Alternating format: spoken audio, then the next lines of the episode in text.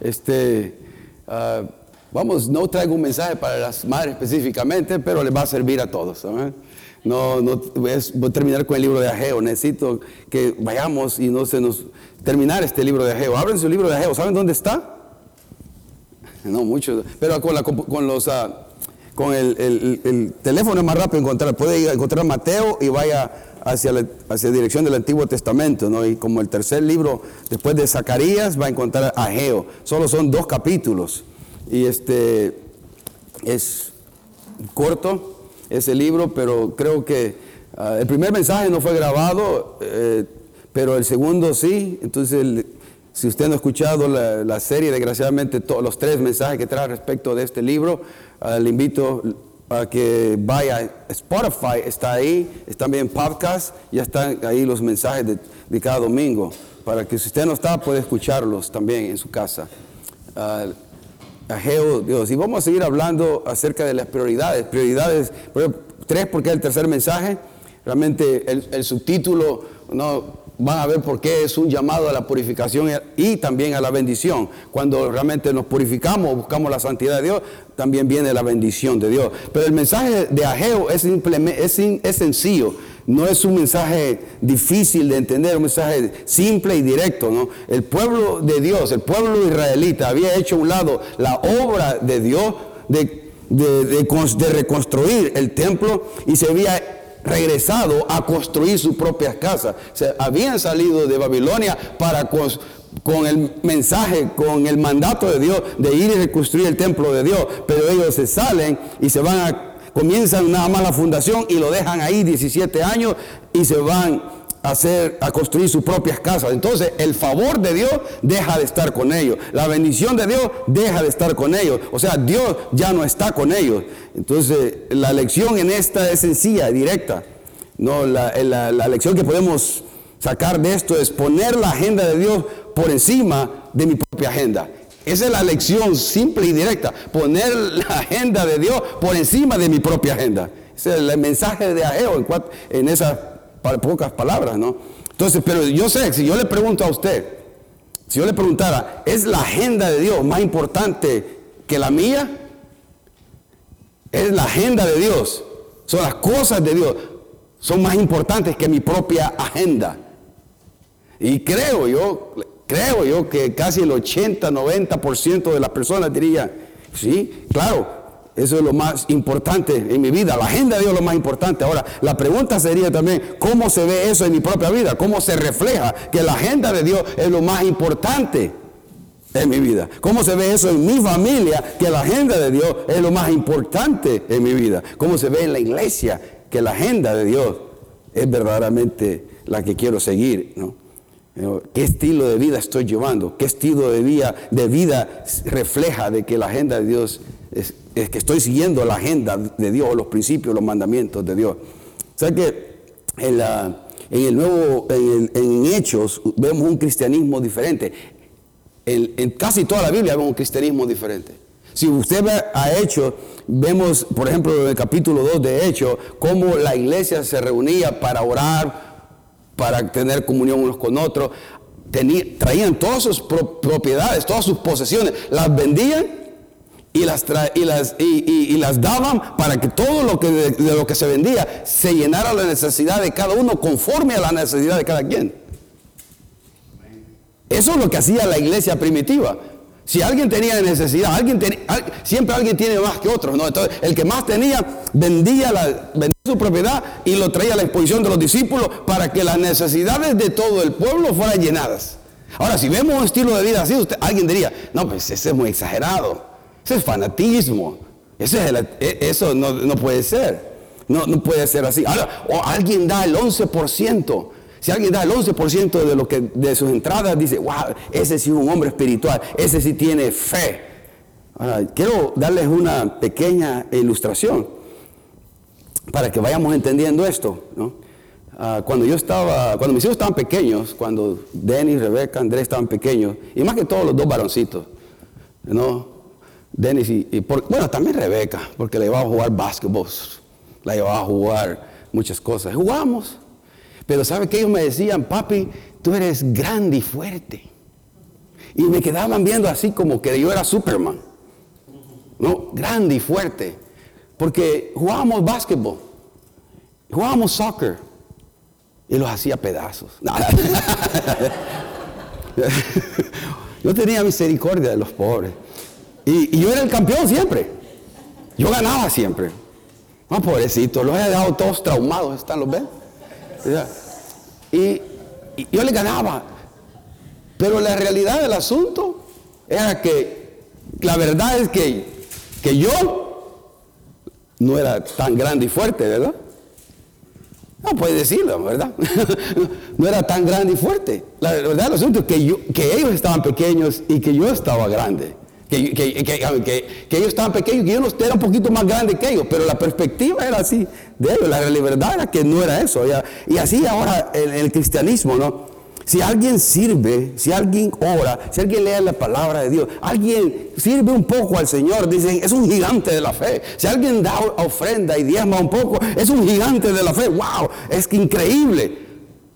Ahora, si alguien dice, me voy a guardar casto o virgen hasta, que me, hasta el día del matrimonio. Me voy a guardar hasta que me case. ¡Wow! ¿Vas a hacer eso? Tú sí eres cristiano. Tú sí eres bárbaramente una mujer de un hombre de Dios. Eso es básico en el cristianismo. Eso es fundamental en el cristianismo. Pero pensamos, vemos a alguien que haga cosas básicas, simples, que, la Biblia nos dice hacer y pensamos que, que es ser más espiritual. No, simplemente está haciendo lo que la palabra de Dios nos está diciendo que hagamos. Es, es, porque agarramos, porque nos comparamos con los estándares del mundo, los comparamos con los estándares de afuera, no comparamos con los estándares y los principios de Dios. Si los comparamos con los estándares, los principios de Dios, de santidad, de pureza de vida, es otra cosa. Pero si me comparo con los estándares de vida del mundo, claro, yo salgo, soy casi un santo. No, pero los estándares, los principios de Dios son los que cual, al cual yo me debo ver. el espejo de mi vida es la palabra de Dios. Es la palabra de Dios la que nos santifica. Estos son los estándares que debemos de seguir. Por eso eso es lo que tenemos que, vernos nosotros a la luz, no de un mundo que dice sí a todo, que a todo es bueno ahora, que dice ya no, ya no, eh, eh, ahora el cristianismo de hoy en día, hermano, es a la manera suya y mía. El cristianismo de hoy en día es, si alguien le dice más o menos algunos principios o parámetros, dónde conducirse, cómo caminar, es legalista. Ese hermano es legalista hay que sacarlo, ¿no?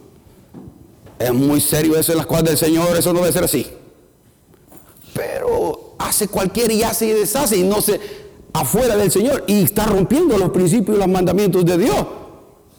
O sea, los principios de santidad de vida son en todas las áreas de nuestra vida, en el área del entretenimiento, en el área de mi familia, en el área de mi, de, mi trabajo con la integridad y honestidad. Todo abarca el cristianismo.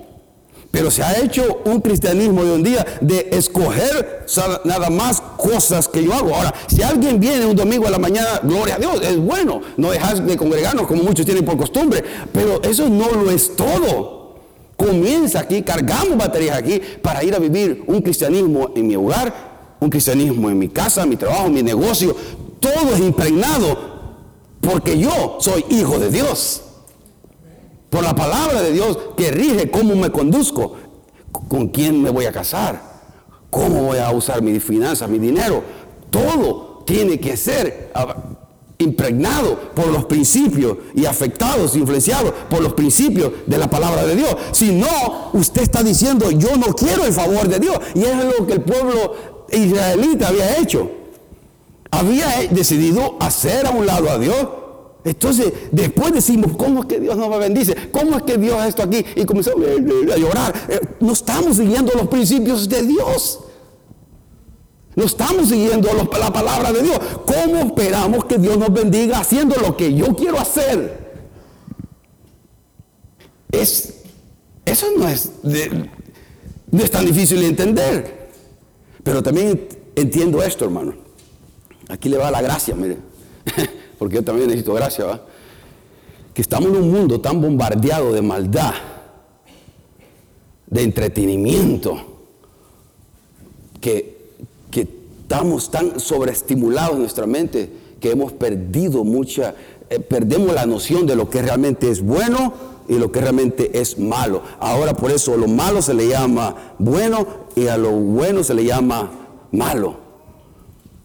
Estamos siendo bombardeados todo, siempre en los medios de comunicación. Y ahora pues antes teníamos que irnos de aquí a casa, a sentarnos, prender televisión y ver algo. Hoy, en el camino a casa, vamos viendo.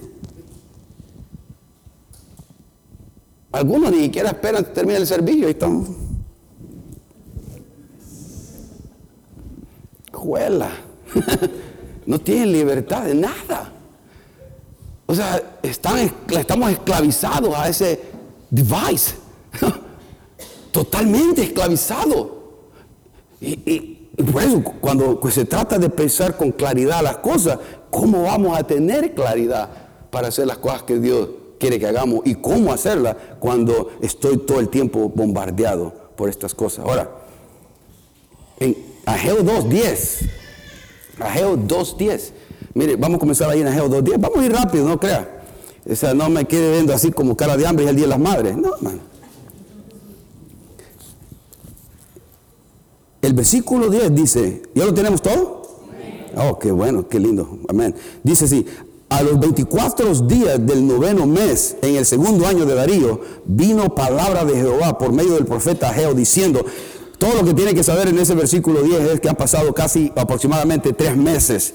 Se comenzó la obra, ya tienen tres meses construyendo. Después del segundo llamada de atención que Dios les dio al pueblo, ellos se arrepintieron y comenzaron la reconstrucción. Tienen tres meses construyendo el templo. Versículo 11. Así ha dicho Jehová de los ejércitos Preguntad ahora a los sacerdotes acerca de la ley diciendo, si alguno llevare carne santificada en la falda de su ropa y con el vuelo de ella tocara pan o vianda o vino o aceite o cualquier otra comida, ¿será santificada? Y respondieron los sacerdotes y dijeron, no. Y dijo a Geo, si un inmundo a causa de su cuerpo muerto tocare alguna cosa de estas, ¿será inmunda?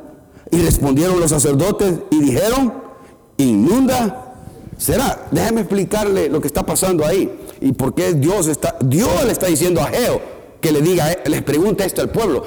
Acuérdese, es Dios diciéndole a Geo, diles o pregúntale esto a los sacerdotes. Si una cosa, si yo soy santificado, si una cosa que ha sido santificada, ¿no? viene y toca otra cosa. Por ejemplo, si yo toco este micrófono, yo estoy santo, ¿será que este micrófono llega a ser santo? La respuesta es no. Ahora, pero si yo toco un cuerpo muerto, que está refiriéndose ahí en Levítico y número, que si alguien tocara un cadáver que está inmundo por siete días, si usted lee números y en Levítico, ahora queda inmundo por siete días. Ahora, si yo estoy inmundo y toco este monitor, que está inmundo este monitor, ¿Qué dijo la palabra ahí? Sí. Está inmundo. Ahí dice, o sea, en otras palabras, la santidad no es transmitida, pero la inmundicia sí es transmitida. La santidad no es transmitida, pero el pecado sí es transmitido. El pecado sí, sí sigue afectando. Ahora, eso es lo que Dios les dice ahí. Ahora, Dios lo va a aplicar en el capítulo 14 a ellos, mire. Por eso trae a mención esto Dios que les diga a través del profeta Geo, el, 14. Y respondió a Geo y dijo, así este pueblo, de, o sea, de la misma manera este pueblo y esta gente delante de mí, dice Jehová, y así mismo toda obra de sus manos y todo lo que aquí ofrecen es que, o sea, habían dejado de hacer lo que Dios les había dicho que hicieran. Pero ellos seguían trayendo su ofrenda y seguían haciendo su sacrificio. Dios estaba diciendo, Está bien, pero yo no recibo eso. Eso está inmundo. Yo no recibo ese ofrenda, ese sacrificio que estás haciendo, porque estás haciendo lo malo, estás en pecado y estás en desobediencia y traes tu ofrenda. Esa ofrenda no, es inaceptable, es ineficaz delante de mí. No produce nada.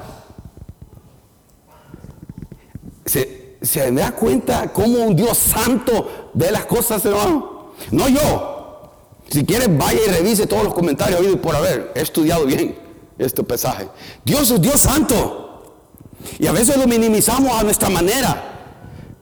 Lo, hacemos a, mi gusto, a mi manera, mi estilo de vida conforme a como yo quiera. Dios es Dios santo. Dios dice que si vamos a traer algo, tiene que hacer, tenemos que estar en forma lo mejor que se pueda, viviendo y queriendo ser santos como Él es santo, puro como Él es puro.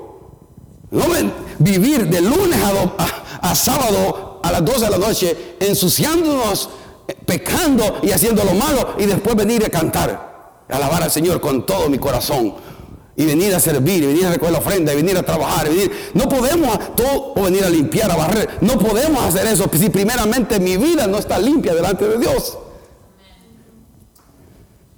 Es, es serio esto, hermano. Porque Dios es santo. Y hemos minimizado y bajado los estándares dentro de la iglesia tanto que ya no entendemos qué es bueno y malo. Hemos bajado tanto los principios del, los principios del mundo se han metido aquí a, la iglesia, a todas las iglesias, que, ahora ya no sabemos qué es qué.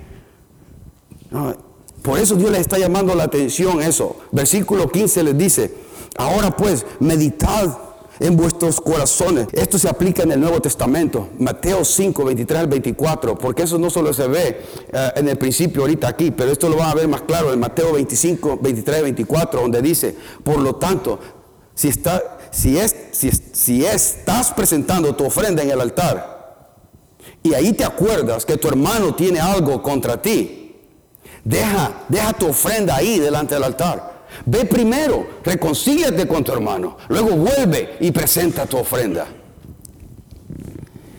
Eso es a hoy. Jesucristo está diciendo estas palabras, hermano. No Marcos. Sea, a nosotros, ahorita cuando lee esas palabras, a usted le da como un dolor aquí en el estómago. Y, y casi se le forma un hombre aquí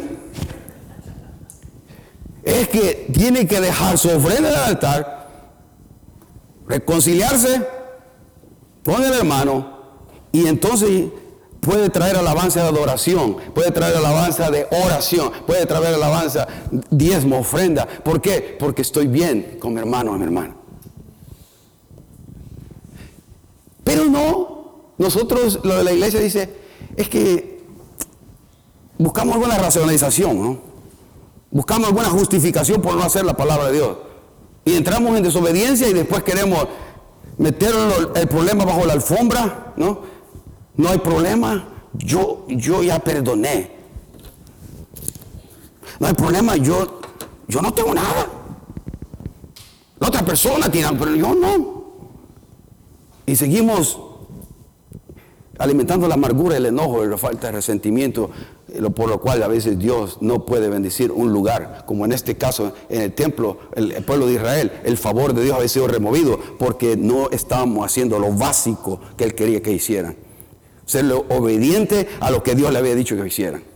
Ahora sí, por eso en el capítulo eh, ahí 2.15 dice, ahora pues meditad en vuestros corazones desde este día en adelante antes que pongan en piedra sobre piedra en el templo de Jehová. En otras palabras, Dios les dice, mediten, no solamente hagan lo que están haciendo, pero que también su corazón esté en el lugar correcto, que tus motivaciones estén en el lugar correcto, que lo hagan con la motivación pura y limpia de levantar el nombre mío en alto. 16. Antes que sucediesen estas cosas, venían al montón de 20 efas y había 10. Venían halagar para sacar 50 cántaros y había 20. En otras palabras, yo le está diciendo, antes tenían mucha prosperidad, pero ahora he reducido el beneficio agrícola económico que antes tenía, lo he reducido. Van a buscar 20, solo encuentran 10. Van a buscar 50, solo encuentran 20. Había una reducción de 40 a 60% más o menos en todo lo que estaban haciendo. ¿Por qué? Porque el favor de Dios, porque no habían hecho caso. El favor de Dios es removido de ese lugar. Hermano, si queremos la bendición de aquí para, para su familia, tiene que caminar en obediencia. Si quiere el favor de Dios Y la bendición de Dios tiene que caminar en obediencia a Dios y hacer caso a los principios de Dios. Si no, usted está diciendo, Señor, me espero por tu favor. Y el problema es ese, hermano. Que aun cuando usted obtenga sus metas y sus, su dinero esté bien en el banco, no va a tener el gusto y el placer de disfrutarlo a la manera que Dios quiere que lo disfrute y lo goce. Porque la bendición y el favor de Dios, oh, cuando se tienen esas cosas juntas, la provisión y la bendición y el favor de Dios, eso no tiene precio, hermano. Eso no tiene precio. Versículo 17, por eso dice ahí, en versículo 17, miren con lo que comienza el versículo 17, ¿os qué dice? Os herí con viento solano, con tioncillo y con granizo, en toda obra de vuestras manos, mas no os convertiste a mí, dice Jehová. Necios somos, hermanos. No solo yo. Necios somos, ¿no? Dios manda calamidades, problemas, situaciones, tribulaciones para llamarnos la atención. Aún así, dice Dios, ni aún así a veces se arrepienten. Ahora, este, pueblo, este, este pueblo se ha arrepentido ya. Y Dios está tratando con su corazón de ya no solamente, sí, ya comenzaron a edificar, ya comenzaron a construir, pero ahora quiere que, que hayan aprendido bien la lección para darle bien la bendición y el favor que Él quiere darle. Porque Dios está ansioso de bendecirle, Dios está ansioso de, de bendecir a su pueblo, Dios está ansioso de llenarle de gozo, de paz, de propósito a cada uno de nosotros. Está ansioso, Él es un Dios de amor. Pero nosotros retenemos eso cuando no queremos, no cedemos. Mire, por eso Dios permite los problemas. Si yo le pregunto, ¿por qué Dios permite los problemas, las tribulaciones, las circunstancias difíciles en nuestra vida? Uno, dos, tres, ¿por qué? Desobediencia. ¿Qué más? Nos apartamos de Dios. Ahora, ahora, eh, y no voy a ir ahí, pero en la vida Dios permite que suframos, para que nuestra, nuestra fe madure y se fortalezca, ¿no? Lo puede ver eso en Santiago 1. Pero también muchas veces Dios, eh, este concepto que ya no se habla mucho en la iglesia, ¿no? Dios disciplina. ¿Cuándo fue la última vez que oyó usted que Dios disciplina? Ahora, hasta eso es un concepto nuevo para los milenios, hermano. El, que, el que, que se castigue a un niño ahora, uy, eso es malo. Oye, ¿cómo le vas a castigar a tu hijo? Si yo, yo según yo, eso que le pusieron a los niños fue para eso. Para sacudirle a él. ¿ah? Va que no hay ni un amén. Mira que la corrección es Dios disciplina, hermano. Ahora le estoy diciendo esto porque muchos digo que disciplina. Dios disciplina, si Dios es Dios de amor, Dios no disciplina, Dios disciplina. Dios le va a levantar el pantaloncito así y le va a dar. Pero pensamos, no, ese no es el Dios de la Biblia, es el Dios de la Biblia, se lo voy a mostrar. Hebreos 12, Hebreos 12, vamos ahí. 12, del 4 al 12. Ok, ¿ya lo tenemos? Dice así, porque aún no habéis resistido hasta la sangre combatiendo contra el pecado. Y habéis ya olvidado la exhortación que como a hijos se os dirige, diciendo, hijo mío, eso es para usted y para mí, no menosprecies la disciplina del Señor, ni desmayes cuando eres reprendido por Él, porque el Señor al que ama y azota a todo aquel que recibe por hijo. Mire el lenguaje que usa ahí. Eh, ahora, si yo agarrara, yo, yo discipliné a mis hijos, hermano. Ahora, al principio no lo hice muy bien. El pobre Denis, gracias a Dios que no está aquí en esta mañana, no, fue el que más aguantó, porque lo hice mal. Y leyendo libros de James Danson me enseñé a corregir y hablarles. Ah, ahora, aunque también ellos algo, me están diciendo que sí, sí, sí, sí. Pero, sí, pobre hermano, pero que uno, yo no nací con un modelo de, en mi hogar yo recuerdo una vez llegué a la casa y dije, buenas tardes, venía con mi mochilita de la escuela. ¿Qué? Buenas tardes, papá. Mi mamá estaba enojada con la nuera y yo recibí.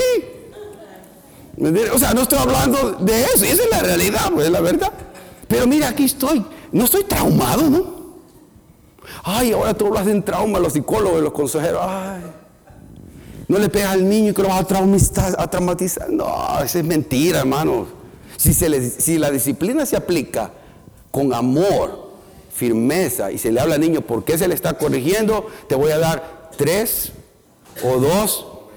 No le dé con un palo que lleno de espinas, pero, pero se le da un castiguito, pa, pa, pa, que se le sacuda un poco. Va a ver si o, se corrige ahí o lo corrige la policía más tarde. Pero es mejor hoy, con amor, con disciplina, con consistencia, creyendo en ellos y afirmando lo bueno también en ellos. O sea, me metí ahí en eso, pero, pero, pero mire cómo Dios ahí nos hace, hermano. Versículo 7, ah, gracias hermano. Si soportáis la disciplina, Dios os trata como a hijos. Porque ¿qué hijo es aquel a quien el padre no disciplina? O sea, que si usted lo está recibiendo, dele, oh, gracias a Dios, soy hijo. ¿Me entiende? O sea, usted le está castigando a Dios. Oh, gloria a Dios, soy hijo. Me cayó, me está castigando. Tiene que estar contento. Porque a un bastardo no, no castiga a Dios. A alguien que no es hijo, Dios no castiga. Al hijo primero lo, le llama. O sea, gloria a Dios. Diga, gloria a Dios porque me está cayendo. Ahí voy yo quien le está cayendo. Dice el 8, pero si, si os dejas sin, disciplina, de la cual todos han sido participantes, entonces sois bastardos y no hijos. Por otra parte, tuvimos a nuestros padres terrenales que nos disciplinaban y los venerábamos. ¿Por qué no obedecemos mucho mejor al Padre eh, de los espíritus y viviremos? Nos, nos va a ir bien. Y aquellos ciertamente por pocos días nos disciplinaban, como a ellos les parecía. Eso sí es cierto, ¿no? Pero este para los que no es pero este para lo que es provechoso, para que participemos de su qué? para participar de su santidad. Y la santidad no es mala palabra, hermano. Ni quiere decir que voy a caminar así como el aire. Oh, no.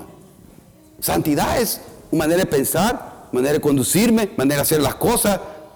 Esa es santidad. Me aparto del pecado, me acerco a Dios. Ahora por eso, si usted lee la Biblia, ora todos los días, eso le va a ayudar a guardarse en santidad.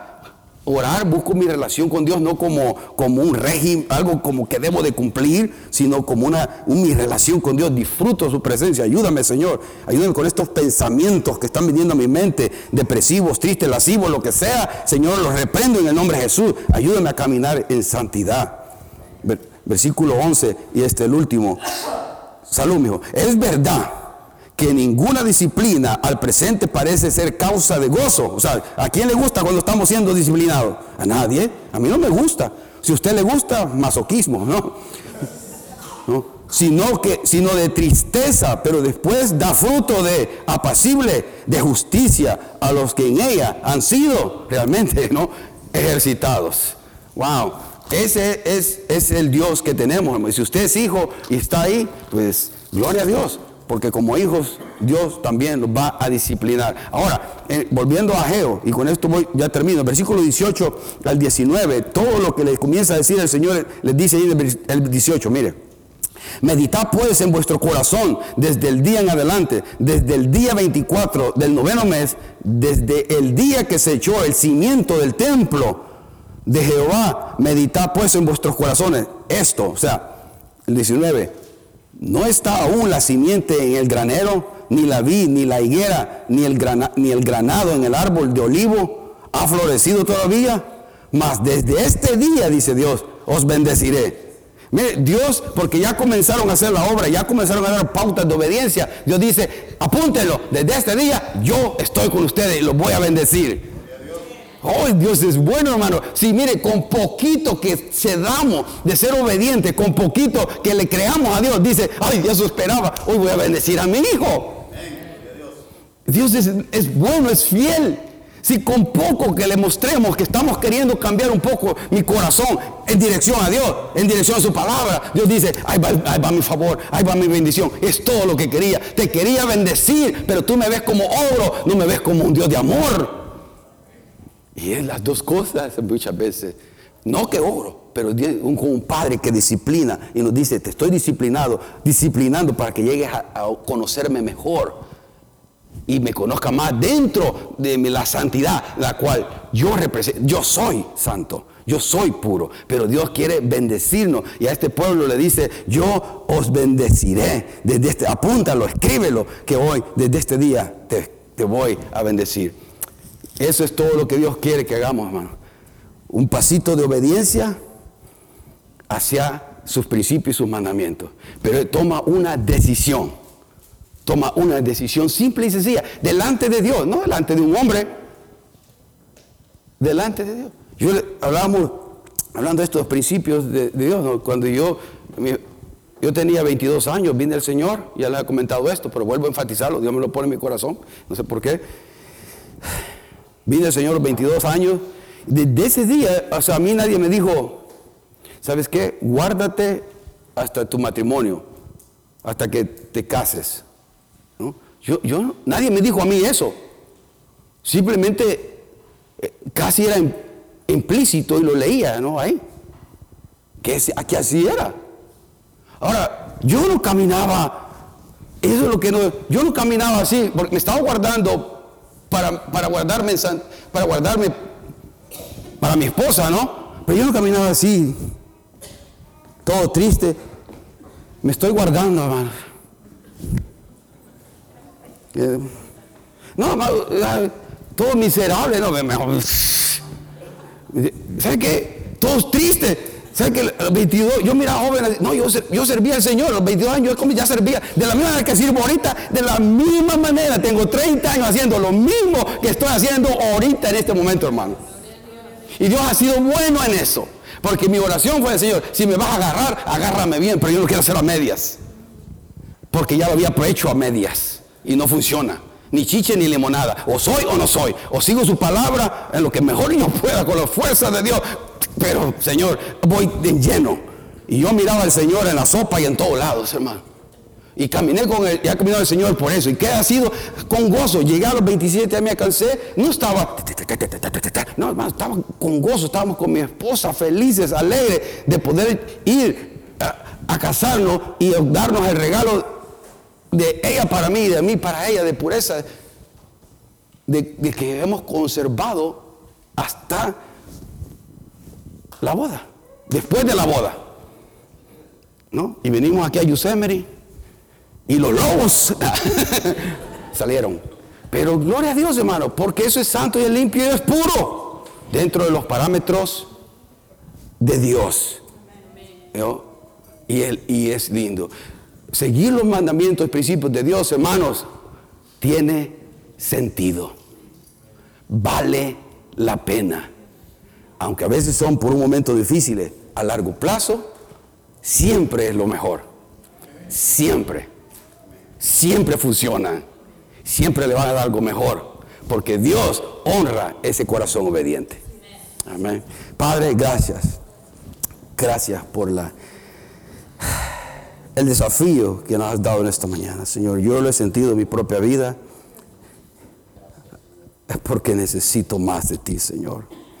Y soy el primero a reconocer que si me aparto de ti un poco, Señor, puedo ser un monstruo. Si me aparto de ti un poco, puedo ser el más malo de los hombres. Ha sido tu misericordia, ha sido, Señor, tu gracia, tu amor que me ha mantenido. Y no puedo en ningún momento robarte una pizca de tu gloria, pero sí debo dar testimonio de lo que tú has hecho, Señor. Porque ha sido bueno, ha sido bueno, a pesar de mis imperfecciones a pesar de nuestras faltas, tú permaneces fiel, Señor. Te bendigo, te adoramos, te exaltamos. Bendice a tu pueblo, bendice a cada uno de los que estamos acá, oh Dios. Tú sabes cómo estamos. Tú sabes cómo está mi vida. Tú sabes cómo está la vida de cada uno de nosotros. Alienta nuestro corazón, llénanos de fe, confianza nuevamente. Descansamos en ti. Y si usted quiere tomar, todos cerrados los ojos, quiere tomar una decisión, hágalo con Dios. No me tiene que indicar a mí, pero toma una decisión importante en su vida que Dios le está diciendo que tome. No yo, porque yo no le conozco. pero toma una decisión que, que si va a decirle a Dios, Señor, hoy decido esto, pero ayúdame. Hoy decido hacer esto, o ya no hacer esto, pero ayúdame, ayúdame. Te necesito, necesito tu fuerza, necesito tu poder. Tú me conoces, Padre. Me rindo totalmente a ti. Me rindo totalmente a ti.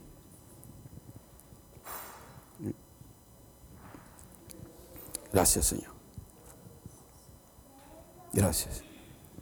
Honra estas decisiones, Padre, cualquiera que se estén tomando. Tú les conoces y tú las estás escuchando. Honra esta súplica de ayuda, esta súplica, este ruego de ayuda. Ayuda, ayúdales, Padre, ayúdanos. Te necesitamos. En este mundo tan lleno de maldad, Señor, para poder ser la luz, la sal, necesitamos de tu poder y tu Espíritu Santo. Y, en nombre de Jesús. Amén. Amén. Amén. Dios les bendiga, hermano.